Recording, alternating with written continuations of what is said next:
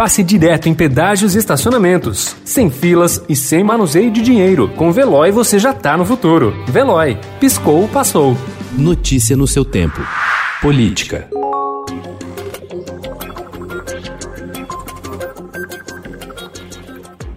É no gabinete do ministro da Secretaria de Governo, Luiz Eduardo Ramos, no quarto andar do Palácio do Planalto, que deputados têm participado de reuniões para ouvir os argumentos do governo em defesa da eleição do deputado Arthur Lira para a presidência da Câmara. De lá saem com promessas de emendas parlamentares, algumas além daquelas a que já tem direito, e de cargos a preencher em seus redutos eleitorais.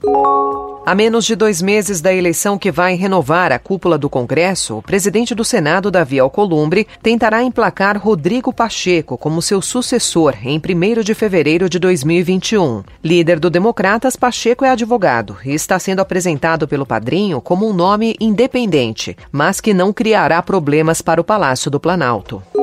Na penúltima semana legislativa do ano, vereadores da base do prefeito Bruno Covas articulam acelerar a votação de projetos de lei que alterem a ocupação urbana de bairros como Moca, na Zona Leste, e Água Branca, na Zona Oeste. A pressa tem motivo. Em 2021, com a oposição fortalecida, teme-se que as propostas enfrentem maior resistência e demorem mais tempo a sair do papel. A partir de janeiro, 21 novos parlamentares assumem vaga na casa, seis são do PSOL.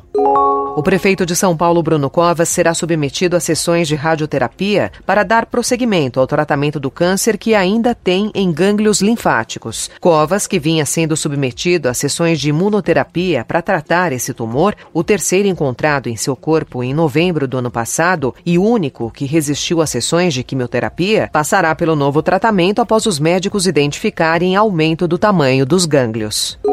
Mais de mil dias depois, enquanto o assassinato de Marielle Franco ainda segue com perguntas cruciais sem respostas, como quem mandou matar a vereadora e por qual motivo, mulheres eleitas em 2020 também relatam tentativas de silenciamento, entre elas ameaças de morte, ofensas raciais e insultos LGBTfóbicos. Lideranças de diferentes partidos, em sua maioria de esquerda, receberam nos últimos dias e-mails de uma mesma origem uma ação coordenada que está sendo investigada de forma integrada por autoridades de pelo menos três estados e órgãos internacionais, como a Interpol, a Polícia Internacional. Notícia no seu tempo. Pegando a estrada ou só indo no shopping? Com o Veloy você já está no futuro e passa direto em pedágios e estacionamentos, sem filas, sem contato e sem manusear dinheiro. Aproveite 12 mensalidades grátis e peça já o seu adesivo em veloy.com.br.